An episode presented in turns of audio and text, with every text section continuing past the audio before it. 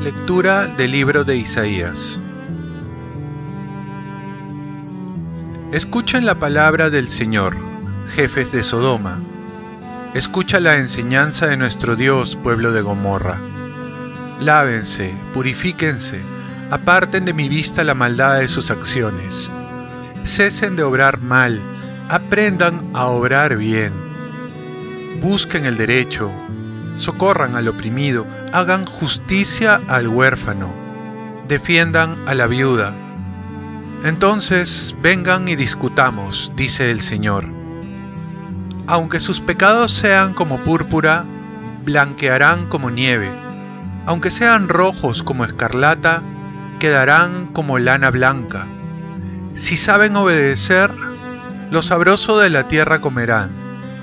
Si resisten y se rebelan, la espada los devorará. Lo ha dicho el Señor. Palabra de Dios.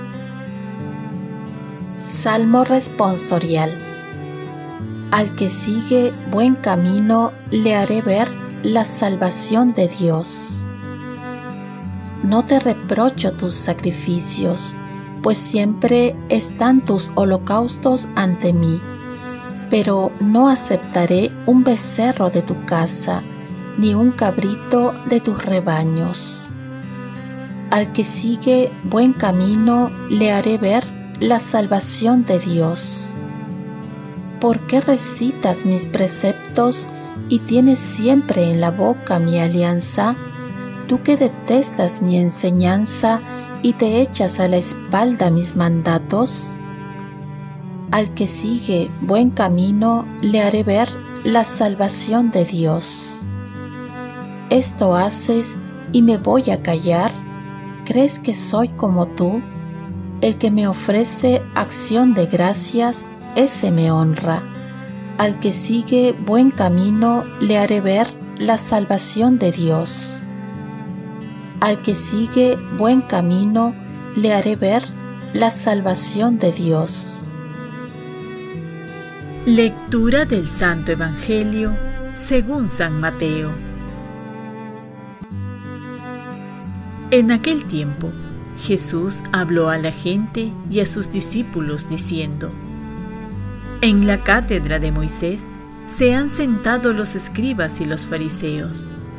Hagan y cumplan todo lo que les digan, pero no hagan lo que ellos hacen, porque ellos no hacen lo que dicen ellos hacen fardos pesados e insoportables y se los cargan a la gente en los hombros, pero ellos no están dispuestos ni siquiera a moverlos con un dedo.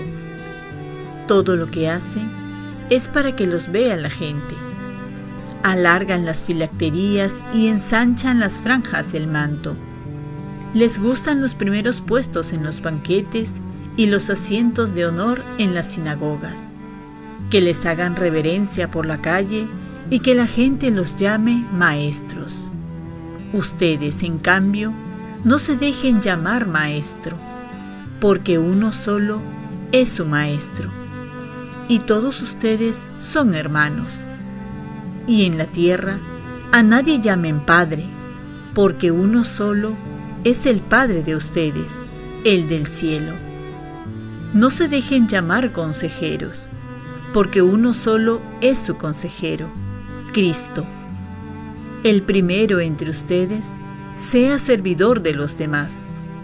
El que se engrandece será humillado, y el que se humilla será engrandecido.